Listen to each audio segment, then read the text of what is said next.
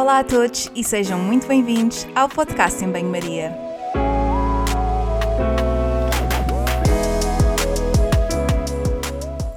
Muito obrigada por estares desse lado. Eu sou a Margarida e conto contigo ao longo dos próximos episódios. Já sabes que aqui a ciência e o bom senso são o prato principal, sempre acompanhados com uma generosa dose de sentido de humor.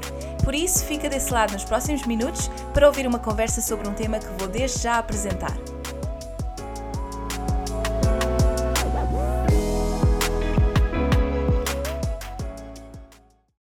Todos, bem-vindos, espero que se encontrem bem. O episódio de hoje é sobre um tema que já não trazia ao podcast há algum tempo. Vamos então falar de nutrição no desporto e para isso, diretamente do Rio de Janeiro, tenho Fernando Gonçalves. Para quem não o conhece, o Fernando tem uma série de formações nesta área e divide o seu trabalho de nutricionista entre o seu consultório privado e o seu projeto social Alimentando Guerreiros. Projeto este direcionado a atletas de combate e que conta atualmente com campeões das mais diversas modalidades. Hoje vamos falar de hot topics e mitos da nutrição desportiva e dos temas que suscitam mais questões e que vão inevitavelmente alimentando alguns mitos. Se ainda não conhecem o trabalho do Fernando, vou deixar tudo nas notas do episódio. Tem mesmo de dar uma vista de olhos no seu canal de YouTube e no seu podcast, onde, através do Papo com o Nutricionista, vão assistir a conversas onde a ciência e o desporto correm de braços dados até à meta final. Apresentações feitas, vamos então iniciar o bate-papo. Espero que gostem e até já!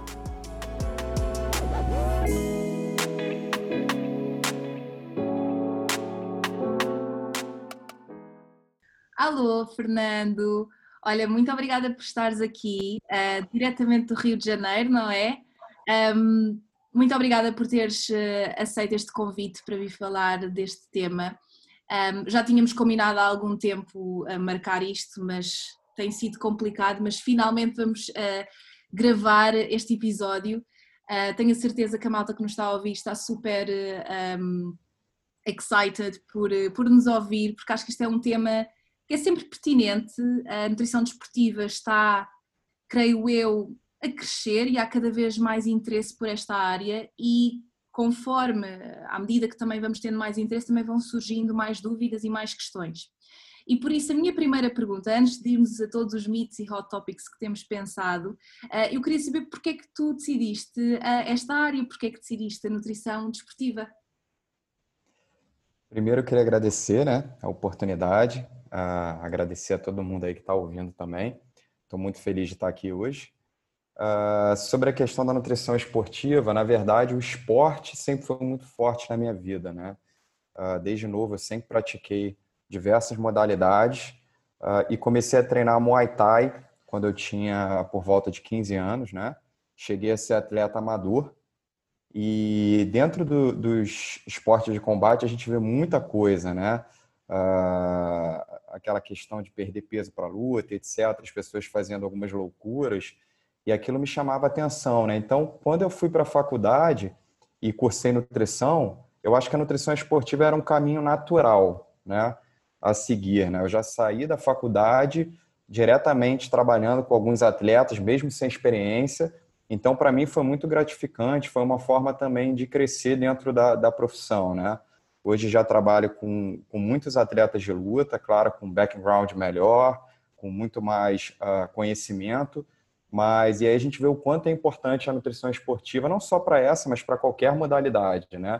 Então, na verdade, a minha história começou dentro do esporte e aí a nutrição esportiva acabou sendo um caminho natural para mim é muito interessante que muitos colegas nossos acabam por seguir a área do desporto porque precisamente foram desportistas uh, quando eram mais novos e acabaram por ganhar esse gosto uh, por essa área. Um, eu vou-te confessar, eu no curso não me interessei tanto por essa, pela vertente desportiva, mas acho que se explorasse ou se tivesse também tempo para explorar um bocadinho mais, eu acho que é uma área super interessante e também tem uma componente clínica muito grande, não é? Eh, eu faço clínica, mas eh, são duas áreas que se podem complementar e que se alinham muito bem. Olha, pegando aqui na primeira pergunta, eh, eu antes de pensar também nas questões que ia colocar, também coloquei aquela, aquelas caixinhas no Instagram para as pessoas colocarem as perguntas e havia uma que era muito, muito comum e que perguntam sempre, que é a questão da proteína, porque a proteína é um nutriente que é, que é associada à nutrição desportiva. E aquilo que muitas vezes perguntam é em que quantidades. E se calhar era importante desmistificarmos aqui esta ideia de que uh, one size fits all, ou seja, toda a gente tem de consumir o mesmo teor de proteína. É assim? Uh, não é bem assim, né? A gente tem cada vez mais a proteína realmente dentro da nutrição esportiva, ela causa uh, um ofuror, né? Sempre tem muito estudo, né? Uh, em cima disso.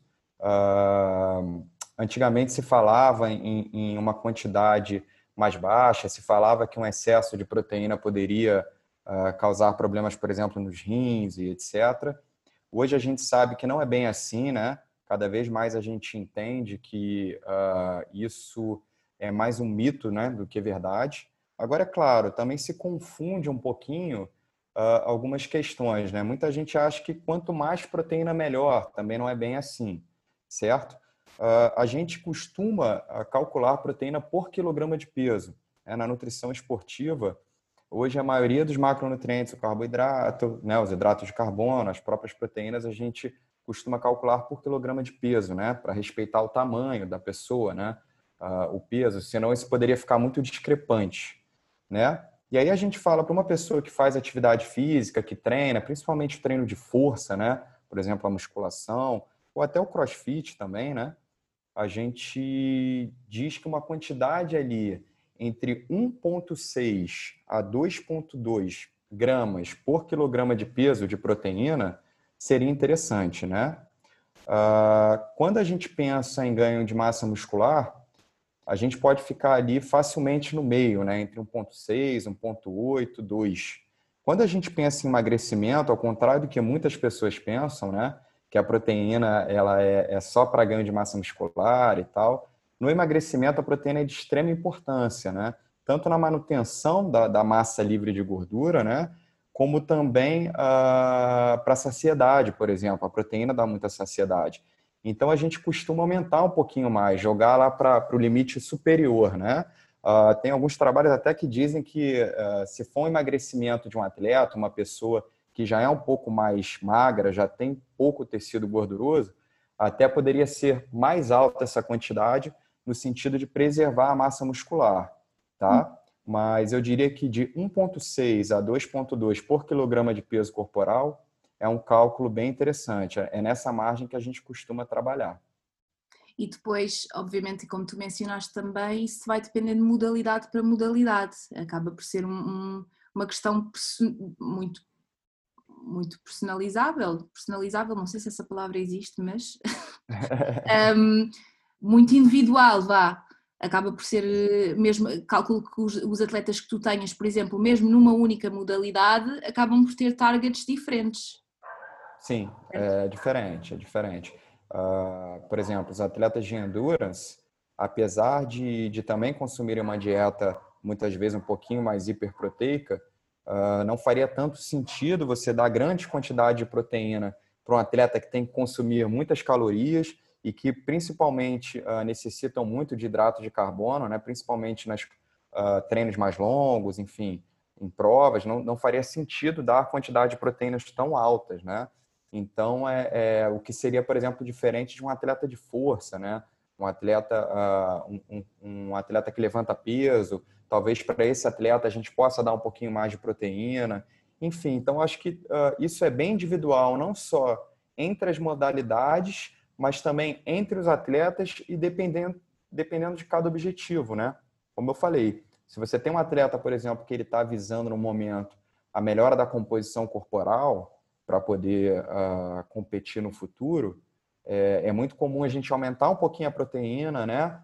Uh, nesse sentido, para preservar a massa muscular dele, focar mais na perda de gordura. Agora, quando a gente tem um atleta que quer mais performance, aí talvez a quantidade já seja um pouquinho menor.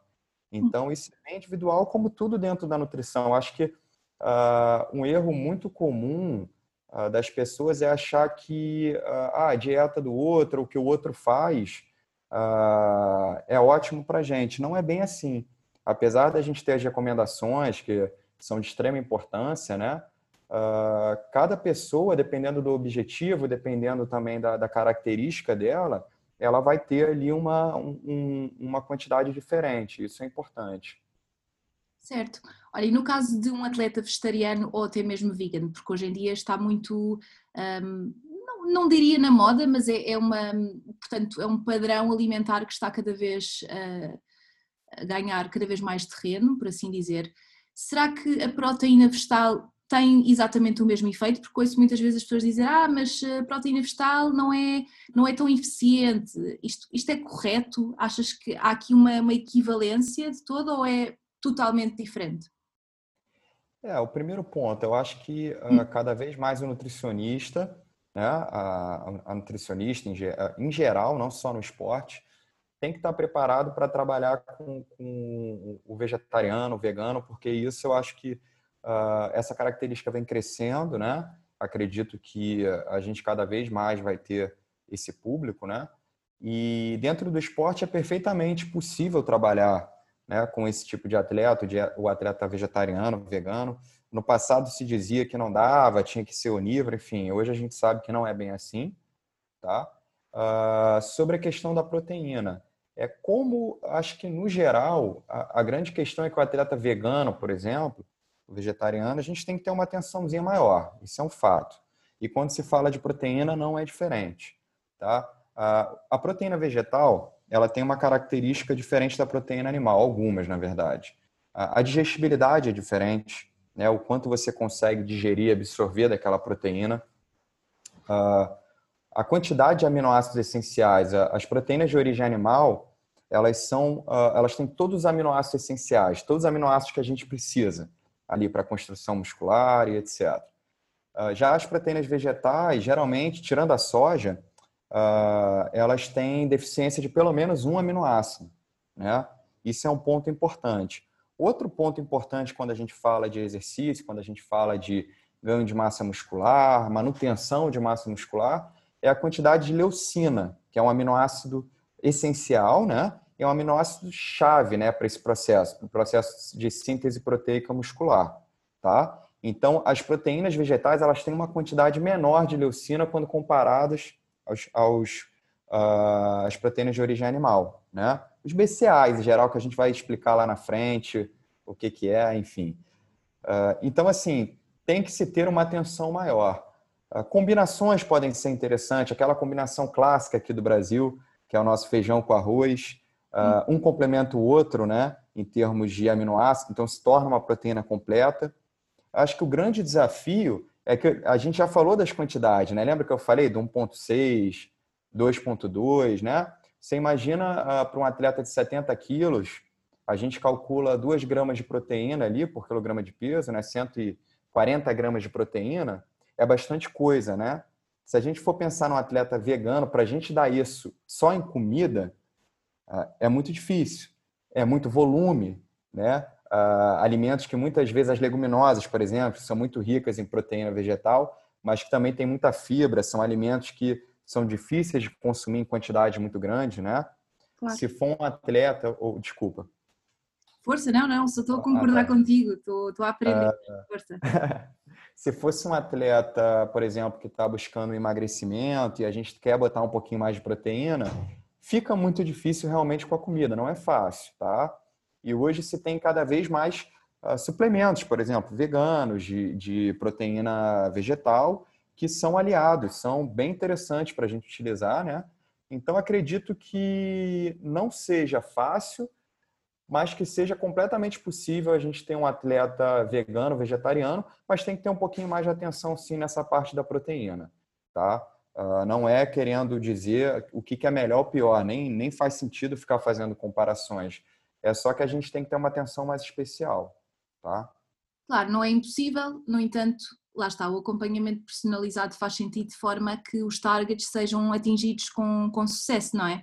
Olha, tu falaste em BCAs e, portanto, é, é já, vamos já falar disso, porque eu tenho a certeza que a malta que me está a ouvir está desejosa de saber, porque isso é uma questão muito, muito, muito frequente. Em primeiro lugar, o que é que são BCAs e porquê é que esta questão tem tanta controvérsia quando falamos, por exemplo, da suplementação? Os BCAAs são os aminoácidos de cadeia ramificada, né? A gente tem a própria leucina, que eu já citei, né? A valina e a isoleucina. São três aminoácidos essenciais, né? A gente precisa consumir na nossa dieta. Uh, e eles, há muito tempo, né? Os BCAAs são falados dentro da nutrição esportiva, né? Sempre foram uh, um dos mais vendidos, né? Nas lojas de suplementos. e, e muito por conta dessa questão da, da síntese proteica. Né? O que, que é a síntese proteica?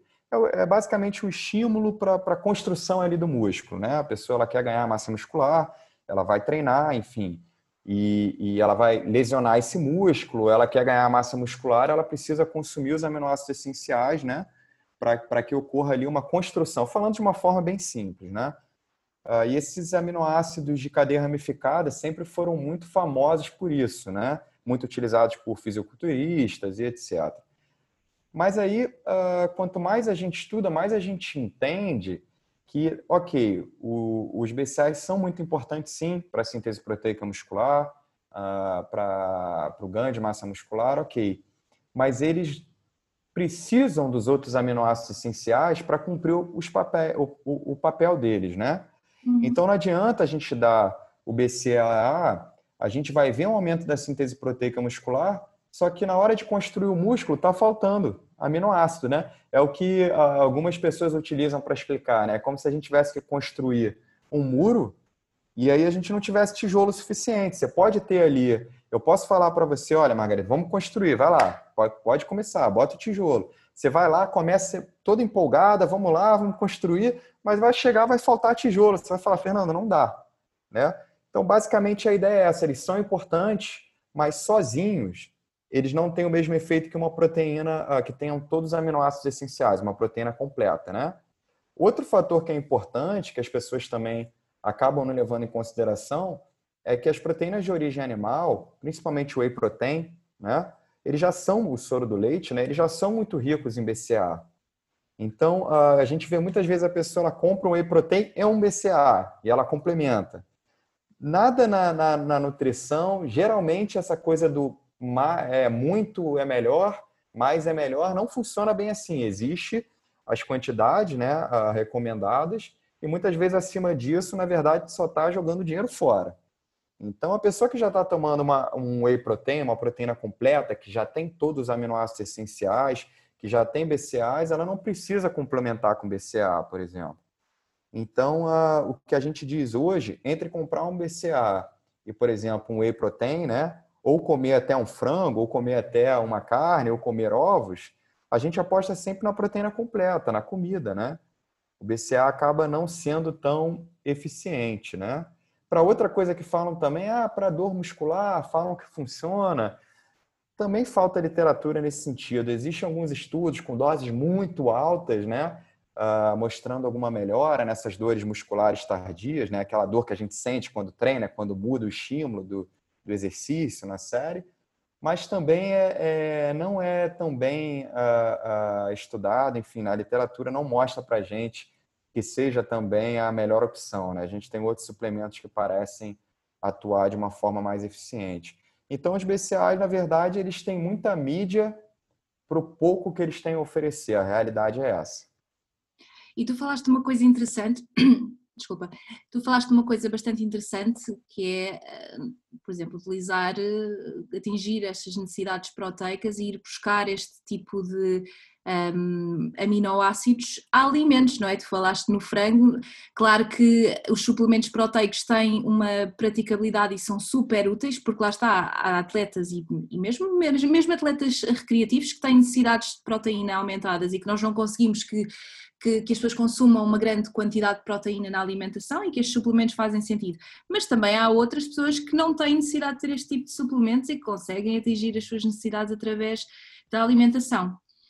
Por isso, malta, antes de comprarem qualquer suplemento, pensem bem, porque neste caso não é quanto mais suplementos na prateleira, melhor. Não é bem assim.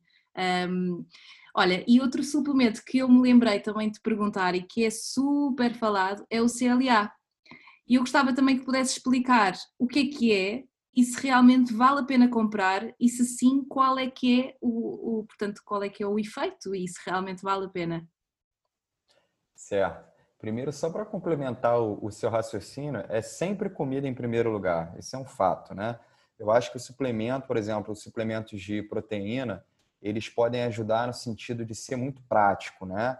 Então, o atleta, às vezes, ele precisa treinar várias vezes ao dia, ele está para lá e para cá, ou a própria pessoa que treina, trabalha, é uma praticidade, mas não é essencial e o alimento sempre em primeiro lugar, né? Uh, sobre o CLA. CLA, né, o ácido lino, linoleico conjugado, né, uh, é até difícil às vezes falar o nome. Uh, essa substância ela é encontrada principalmente nos alimentos de, de origem animal, como os laticínios, a, a própria carne vermelha. o CLA é um suplemento que eu diria para você que, se você fosse um animal, se você fosse um ratinho, eu te recomendaria. Eu falava, toma, porque os estudos em animais têm ótimos resultados. Você tem, uh, não só na, na, composição corporal, como perda de gordura, por exemplo, mas também na parte da saúde, né? Você tem resultados mostrando efeitos positivos uh, em doenças cardiovasculares, osteoporose, câncer, diabetes, sistema imune dos animais.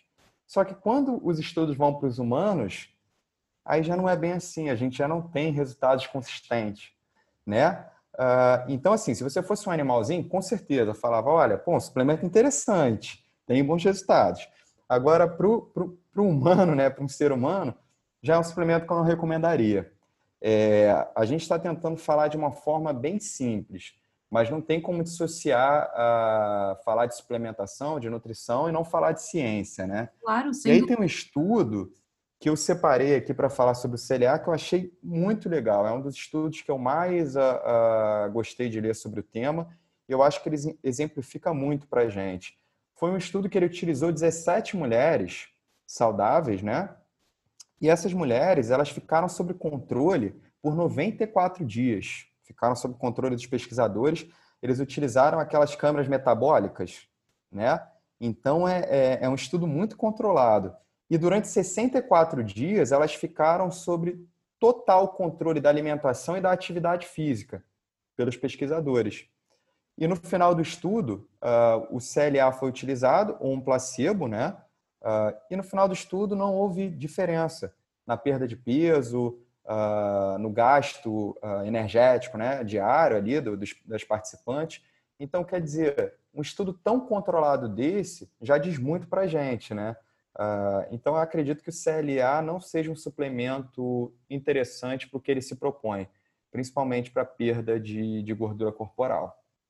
É muitas vezes associado ao emagrecimento, aliás. Um, ainda hoje, não hoje especificamente, mas recentemente vi um anúncio qualquer uh, na televisão, acho eu, a fazer, uh, portanto, promoção a um suplemento CLA. E por isso malta, não vão perder massa, massa gorda, vão se calhar perder dinheiro, não é? Não vale a pena estarem a comprar este suplemento.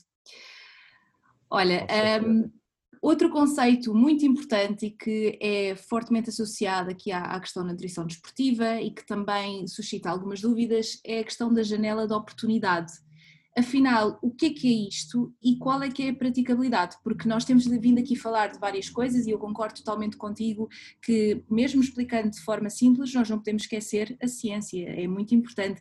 Podemos explicar a ciência de uma forma simplificada para que todos possamos uh, perceber. Mas há muita coisa que a ciência diz na teoria, mas depois na, mas depois na prática, portanto, quando nós vamos ap aplicar no dia a dia no ser humano, acaba por não ser bem assim. Não estou a dizer que é este o caso, mas aquilo que eu gostaria de saber é, efetivamente, o que é que é isto da janela de oportunidade e o que é que, em termos práticos, o que é que, o que, é que acontece e o que é que deveria acontecer? A janela de oportunidade, ela geralmente ela é associada com a, a proteína, né? A gente já falou de proteína, né? Uh, e sempre existiu esse, esse conceito da janela de oportunidade, que seria depois de um treino, né? A, a pessoa ela treinou, fez a musculação e que ela, logo depois do treino, ela teria que consumir uma quantidade de proteína, né, de aminoácidos, para já começar a construir aquele músculo, né? Então, que aquilo seria essencial e que esse consumo deveria ser feito muito rápido, né? Ah, logo após o treino, na primeira hora após o treino. Então, isso não só se popularizou, como a gente começou a ver na prática, né? No ginásio, né? Aqui a gente fala academia, mas aí são ginásios. E aí no ginásio eu morei. Academia também. Eu saí daqui do, do Brasil e isso era comum, a gente estar ali na academia e já tinha alguém terminando de treinar, já estava balançando o shake de proteína. E quando eu fui para Portugal, cheguei para treinar nos ginásios e era parecido, era a mesma coisa. Já tinha aquele pessoal terminando de treinar e balançando a proteína. Uh, e o que acontece, né? Uh, quanto mais a gente vem estudando essa questão da janela de oportunidade, mais a gente entende que sim, existe uma janela de oportunidade, né? O músculo após ali o estímulo, ele está mais sensível, sim, a, a, aos aminoácidos, enfim. Mas que essa janela parece ser muito maior do que se pensava, né? Tem estudos mostrando até que o músculo ele fica sensível depois de uma, da prática da, do exercício ali por mais de 24 horas, por exemplo, né? Então isso já mostra para gente que o quanto é importante a alimentação não só no antes ou durante ou no pós-treino, mas no dia em geral, né? nas 24 horas em geral. Isso é um ponto. Dentro disso, também já existem estudos mostrando que o consumo de proteínas, ah, dependendo do momento que ele for feito, essa janela, entre aspas, de oportunidade, ela acaba ficando maior. Tentando exemplificar isso. Se a pessoa fez um pré-treino, ela consumiu uma refeição antes de treinar que tinha uma boa quantidade de proteína, uh, aquela proteína ela não vai ser absorvida, né? Não vai, não vai ser absorvida tão rápida assim, né? Principalmente se for uma refeição mista, que tenha carboidratos, hidratos de carbono, né? Que tenha gorduras e tal. Uh, a gente sabe que esse conjunto atrasa um pouquinho de esvaziamento, né? Da, da comida ali do estômago, uh, aquilo vai ser liberado um pouquinho mais devagar, aqueles aminoácidos vão demorar um pouquinho mais para ser captados pelo músculo, né? Então, se essa refeição ocorreu, a pessoa treinou, ela não precisa ter tanta pressa assim para consumir já outra quantidade de proteína, né? Ela pode muito bem uh, terminar o treino dela. Se ela vai fazer uma refeição, uma hora depois, por exemplo, ela pode muito bem terminar o treino dela, tomar um banho com calma, né? Se arrumar, ir para casa, fazer essa refeição. Ela não precisaria tomar aquele shake logo depois do treino, né? Não perde Agora, a oportunidade. Não, exatamente. A oportunidade ainda está ali. Né? Tem até um trabalho muito legal que foi feito aqui no Brasil com mulheres também. Eu adoro citar trabalho com mulheres. Quanto mais a, a gente está tendo cada vez mais trabalho com mulheres, isso é muito importante. Super, né? porque uma das coisas que eu falei uh, com a Rita, quando fiz o podcast, o episódio com ela, foi de facto a falta de literatura uh, cuja população seja mulheres, não é? E nós mulheres somos muito, somos muito diferentes dos homens e, portanto, concordo, é super importante haverem mais, existirem mais estudos um, com mulheres. Com certeza. E nesse caso, mais interessante ainda eram, eram mulheres que uh, pós-menopausa, né? já tinham passado pela menopausa, já eram mulheres um pouco pouco mais velhas. Uh, e elas, o que, que eles fizeram? O que, que os pesquisadores fizeram? Eles, eles colocaram elas para treinar, mesmo treino, tudo igual. Só que para um grupo, a mesma quantidade de proteína elas consumiam, de calorias e etc. Só que para um grupo, eles davam a proteína logo após o treino, né? E para outro grupo, não. Eles seguravam entre uh, antes do treino e após o treino, eles não davam proteína, eles seguravam para dar algumas horas depois do treino, tá? Mas no final elas consumiam a mesma quantidade de proteína. Sabe o que aconteceu no final? Elas tiveram uh, a mesma resposta, tá? Elas inclusive tiveram um ganho de massa muscular, foi bem interessante esse trabalho, né? E bem controlado, enfim, tem pouco tempo que saiu esse trabalho. Mas o que, que mostrou para gente? Que realmente a, a quantidade de proteína do dia parece ser mais importante do que o momento. Agora, é claro, aqui eu estou falando muito para pessoas comuns, uh, praticam atividade física e tal. Para um atleta de elite, para um atleta de alto nível, talvez essa janela de oportunidade que a gente esteja falando seja um pouco mais importante, sim, porque a demanda é diferente, né? Uh, toda a questão do atleta de elite de alto nível é diferente, tá? Agora, uma pessoa que treina, uma pessoa que está treinando por saúde, para ganhar desempenho, até para ganhar massa muscular, para emagrecer, para ela, uh, o mais importante primeiro vai ser os ajustes, tanto de caloria quanto da quantidade de proteína. Depois, uh, pensar nessa questão. Agora, janela de oportunidade, ela existe, mas ela é muito mais longa do que se pensa, tá? Não precisa sair já balançando shake. Eu dou a dica: saiu da, da, do ginásio, vai comer, vai para casa comer, deixa o shake para outro momento saiu, vai para o trabalho, só vai conseguir comer duas horas depois e tal, aí tudo bem, o shake é bem-vindo, vai ser bem interessante naquele momento. Tá? Mais uma vez, individualidade. Tem que entender o que, que o nosso uh, cliente, o que, que ele faz, né? o que, como é que é a rotina dele. E aí sim a gente aplica. Certo. E obviamente que este contexto estamos a falar do pós-treino, mas também existem muitas questões em relação ao pré-treino, que nós estávamos aqui a conversar antes de começarmos a gravar, que era importante também mencionarmos isto, que é, por exemplo, aquela questão da cafeína um, e muitos outros, muitos outros mitos que estão associados ao pré-treino. E acho que também era importante abordarmos isto, percebemos o que é que faz sentido num pré-treino, porque falamos muitas vezes num pós-treino, não é?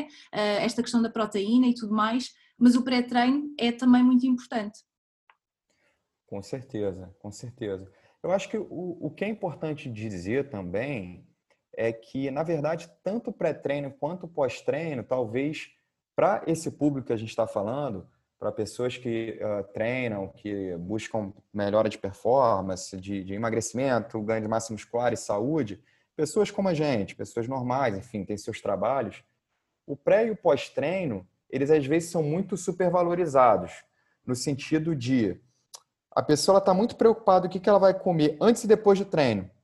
Mas ela esquece, lembra que a gente falou das 24 horas? Ela esquece o contexto da alimentação, o resto da, da do dia, né? Então ela faz um, um pré-treino legal, um pós-treino legal, mas durante o dia ela não, não consome direito os alimentos, enfim, não faz boas escolhas e ela não vai ter o resultado esperado. Isso é um fato. Agora, sobre o pré-treino, o primeiro ponto, né, que eu acho que é importante dizer, os suplementos, pré, os pré-treinos de mercado, a maioria deles, né, uh, são cheios de compostos. A gente olha, você vai ler aquela lista de ingredientes, um monte de coisa. Aí você fala, deixa eu ver aqui o que realmente tem embasamento para um pré-treino, né? Que a pessoa vai tomar e realmente possa melhorar ali o, o, estímulo do treino dela. Aí você vai contar dos 30 ali, você vai ver a cafeína. A cafeína é, é interessante para um pré-treino. Agora, 90% do que tem ali, não.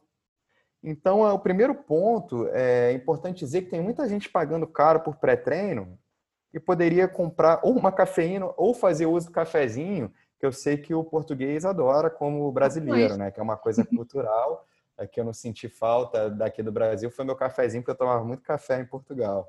Gostava muito.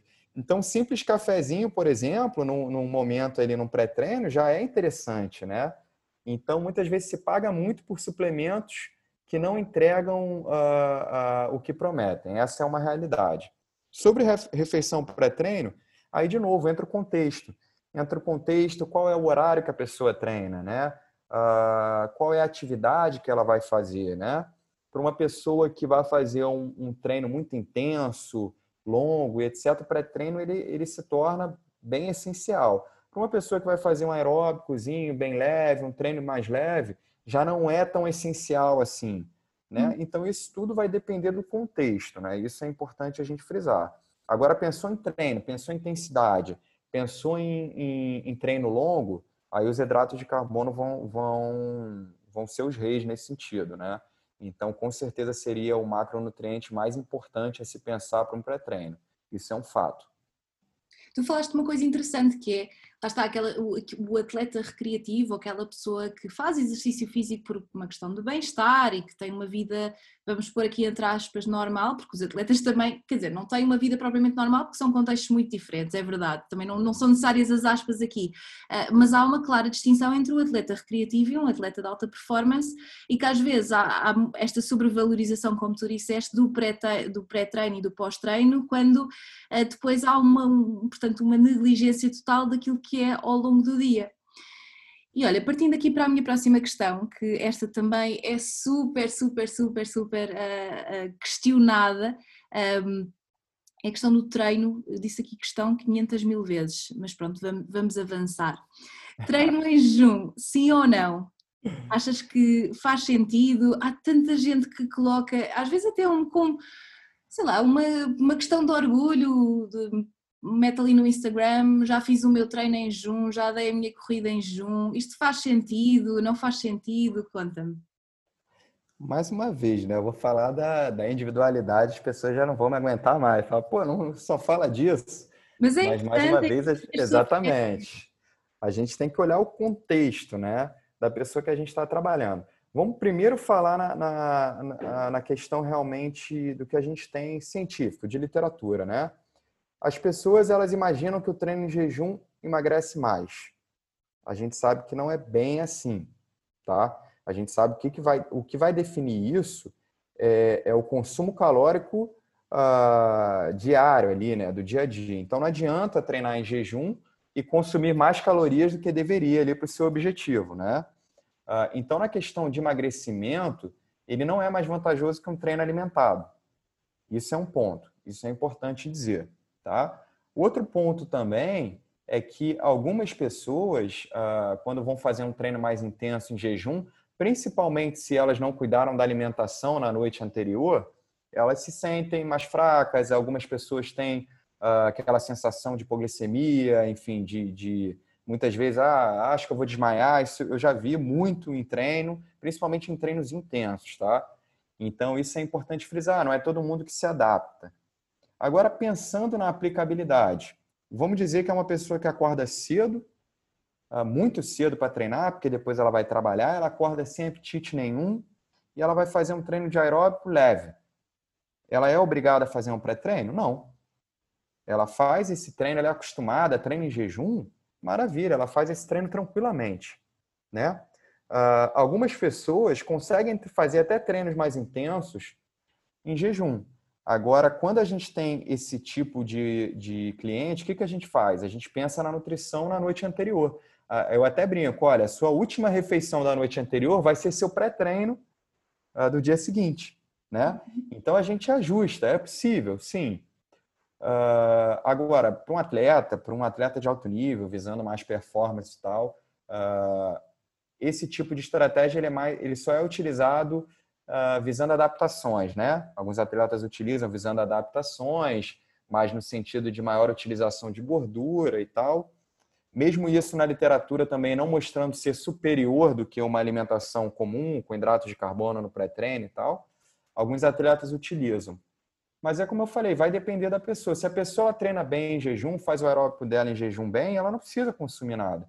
Agora, se a pessoa não se sente tão bem treinando em jejum, mas ouviu do, do primo, do amigo, do tio, que conhece não sei quem, que falou que treinar em jejum é melhor para emagrecer, eu já não acho interessante. Talvez ela esteja fazendo uma besteira em tirar o pré-treino dela, a alimentação antes do treino dela.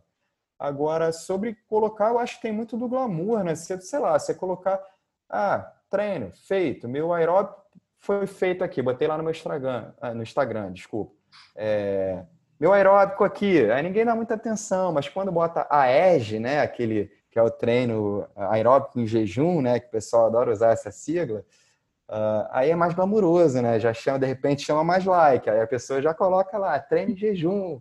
Eu acho que é mais nesse glamour mesmo, porque se é só uma... botasse a... Ah, é uma coisa que está na moda, mas que não que às vezes não faz sentido a, portanto, a valorização que se dá deste treino em jejum e que uh, acontece ou, ou, deve ser feito mais por uma questão prática ou quando faz sentido, não é? Não é, não é pela pessoa treinar em jejum que efetivamente vai obter melhores resultados e também a questão do pré-treino, que é a última refeição do dia anterior, ser tão importante e que às vezes as pessoas treinam em jejum, mas depois não pensam naquilo que consomem antes e isso obviamente depois tem um impacto na performance e na, na, na forma como a pessoa se sente. Eu acho que isso é é muito importante.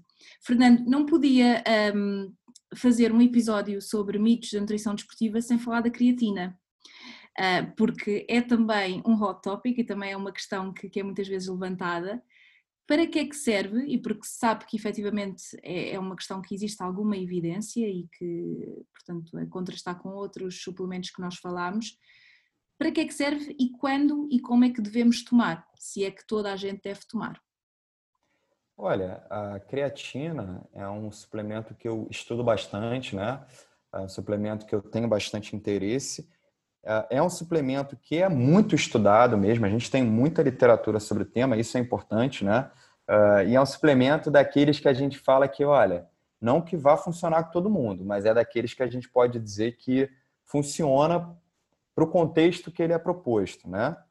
Uh, só que é importante dizer também, a gente vê estudos mostrando que, por exemplo, 30% da, das pessoas não são responsivas à creatina. Se você for um desses 30%, por exemplo, pode não ser um suplemento tão interessante para você.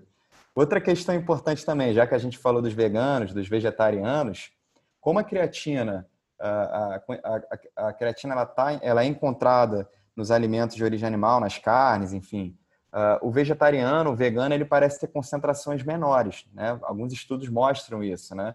De creatina. Então, quando eles suplementam a creatina, eles têm uma resposta até mais acentuada. Hoje a gente já vê muito isso na literatura. Então, é um suplemento extremamente interessante, por exemplo, para atletas ou para pessoas veganas, vegetarianas, eh, que querem, por exemplo, ganhar massa muscular, treinar com, com mais força, mais intensidade. Pode ser um suplemento muito interessante. Agora, como todos os suplementos, mesma coisa, individualidade, contexto. Para o ganho de massa muscular é um suplemento muito interessante, mas não adianta suplementar creatina e não consumir uma quantidade calórica correta para o meu objetivo, não treinar da maneira correta, também não consumir boas quantidades de proteína. Então, é o que a gente fala. Primeiro, a gente tem que arrumar a base da alimentação, e aí o suplemento ele é a cereja do bolo. Quando necessário, ele vem lá em cima.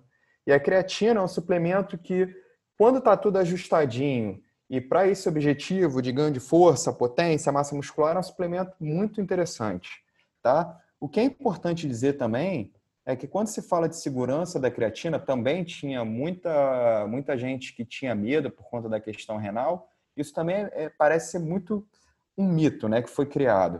Uh, é um suplemento que é estudado e se mostra seguro e cada vez mais se estuda na parte clínica. Eu não sei se você já, já chegou a, a ter muito contato com estudos clínicos utilizando creatina, mas a gente tem aqui no Brasil alguns grupos que pesquisam muito sobre o tema. Idosos, por exemplo, prevenção de sarcopenia, perda de massa muscular acentuada. Né? A gente vê uh, muitos estudos, por exemplo, já em pacientes com câncer, para prevenir também a perda de massa muscular, né? Uh, pacientes, por exemplo, já até com problemas renais utilizando creatina também no sentido de prevenção de perda de massa muscular. Uh, para prevenção de concussão, por exemplo, aquela coisa de bater o atleta que bate a cabeça, uh, também a creatina tem sido estudado para memória, é, enfim, algumas doenças específicas. Então, é, é, quando utilizado da maneira correta, no momento correto, é um baita suplemento. Agora, também é importante dizer, outro mito, creatina leva à retenção de líquidos. Não é bem assim. A creatina ela tem um efeito osmótico, ela aumenta uh, o acúmulo de água intramuscular, ali na, no músculo, né, na célula muscular. Isso é um dos motivos de porque quando você suplementa, você se sente às vezes rapidamente, logo na primeira semana mais inchado, mais forte e tal, e ela pode acarretar no aumento de peso também, tá? Então, isso é importante dizer. Isso não quer dizer que você esteja retendo líquidos. Uh, essa questão dela reter água dentro do músculo é até um dos motivos né, que, que, que se fala na literatura para um benefício dela no ganho de massa muscular. Porque ela deixa a célula mais, uh, digamos assim, mais cheia, mais estressada e aquilo poderia ser positivo. Ainda não, a gente ainda não tem certeza do processo e tal. Mas, enfim, também é mito que a creatina dá celulite, que retém líquido, Uh, isso, é, isso é um grande mito. Muito interessante. E é interessante também esta questão de, de, da ponte entre a nutrição desportiva e a nutrição clínica. Vou certamente dar uma vista de olhos dessa literatura, porque é sempre para mim uma, uma aprendizagem. Aliás, eu já tinha dito no episódio com o António Pedro Mendes que eu sou um bocado. Como é que eu ia dizer? Não tenho um conhecimento aprofundado na área da nutrição no desporto, é, portanto, é um, é um contexto muito específico e por isso estes episódios são incríveis para mim, todos são na verdade, mas este especialmente porque sinto mesmo que cada pergunta vou aprendendo sempre mais e mais e mais e portanto, olha, muito obrigada por isto. Última questão, porque acho que também é super importante, a questão da suplementação em ômega 3 acontece e vê-se muitas vezes isto em contexto desportivo. Não vamos falar aqui noutros contextos, porque seria toda uma outra conversa, mas na parte desportiva qual é que é o papel e faz sentido suplementar, o que é que se sabe, o que é que a literatura nos diz? Olha, o, o ômega 3, ele principalmente por a gente ver uma, uma alimentação um pouco desequilibrada nesse sentido, uh, ômega 6, ômega 3, enfim, ele pode ser interessante dentro de alguns contextos. Para o esporte, né, primeiro uh, da parte de ganho de massa muscular, que eu vejo algumas pessoas falando muito. Uh, tem trabalhos interessantes nesse contexto, mas principalmente com idosos, né? com pessoas mais velhas, enfim, há muito trabalho com população acima de 60 anos. mostrando, por tem um que é bem interessante. O que, que eles fazem? Eles dão uma suplementação de ômega 3, uma quantidade bem alta, né? São 4 gramas disso, se não me engano, é uma quantidade bem alta. Uh, esses idosos, eles suplementam, né? E aí depois eles fazem uma... Uh, eles, eles dão aminoácido para esses idosos, mas é, é, é, pela, pela veia mesmo, né? Não é por infusão, não é um consumo de aminoácidos. E eles também uh, fazem, aumentam ali a, a, a, insulina né, desses idosos. E eles viram bons resultados, um aumento da síntese proteica muscular e tal. Agora a questão é, uh, passando para a prática, né, para um idoso, fazendo um alto consumo de ômega 3, ele teria que consumir uma boa quantidade de proteína, de aminoácidos, até de hidratos de carbono, de repente, para aumentar bem, para ter um pico grande de insulina, quanto que isso é, é viável para esses idosos.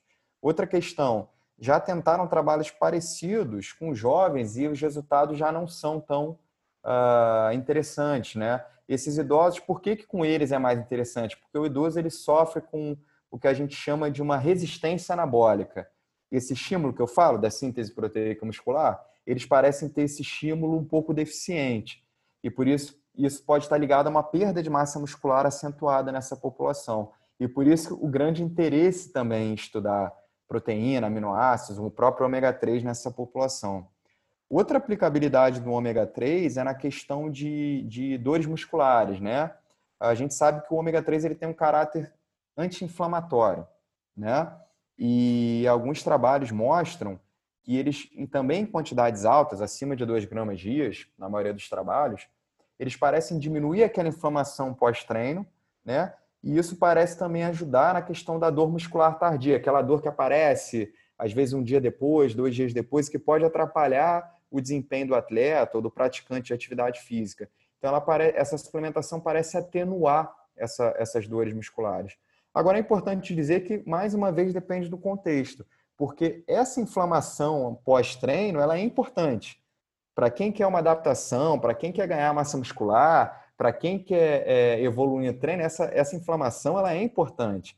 Então, não é simplesmente achar que tudo que diminui a inflamação é bom, não é bem assim.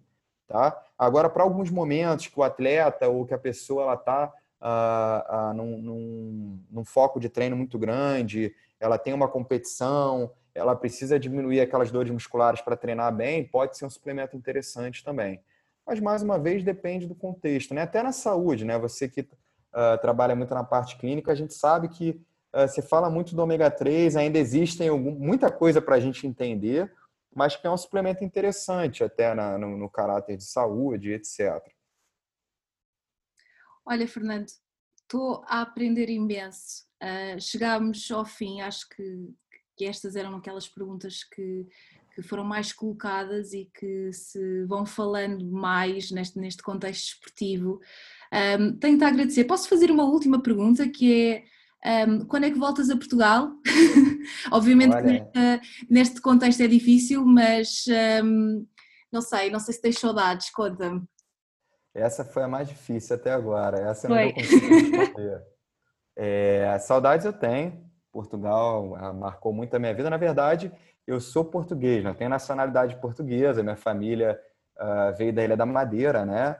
Ah, então, sério? Minha mãe é, também. É... Olha, se calhar ah, somos é? primos e não sabemos. Pode, pode ser, né? Família Gonçalves. E, e a gente a gente tem uma, eu sempre tive uma proximidade muito grande, né, com a cultura. E tenho familiares em Portugal, te, deixei muitos amigos portugueses, até brasileiros também que estão morando em Portugal. Então, minha vontade de, de voltar é muito grande. Mas agora, com a questão, toda essa questão que a gente está passando, né? Uh, com a questão do Covid, até com a questão econômica, né? O euro ele está muito alto frente ao real, né? Então tudo que vem daqui para aí fica muito complicado. Uma passagem de avião ficou muito cara, né? Então a gente tem que esperar um pouquinho essa poeira baixar. A minha esposa ela acabou indo há pouco tempo. Ela foi defender o mestrado dela, né? Aí em Portugal. Eu não pude ir, então ela ficou uma semaninha, eh, viu os amigos, eu fiquei aqui na saudade mas eu espero o mais cedo possível uma visita. E aí eu vou ter que visitar muita gente, porque Uh, eu fortaleci muitas amizades depois que eu vim para o Brasil, então tem tanta gente já falou, oh, quando vier tem que vir na minha casa, tem que vir aqui e tal. Então eu vou ter que tirar um bom tempo, né, para a gente poder aproveitar ao máximo. Boa, que bom, Fernando. Olha, muito obrigada por, por este bocadinho. O pessoal que, que nos estão a ouvir, espero que tenham gostado também. Se gostaram, partilhem o episódio, deixem o vosso comentário e subscrevam um, o podcast para receber as notificações assim que sair mais um episódio. E por isso, espero que tenham gostado. Muito obrigada e até aos próximos episódios.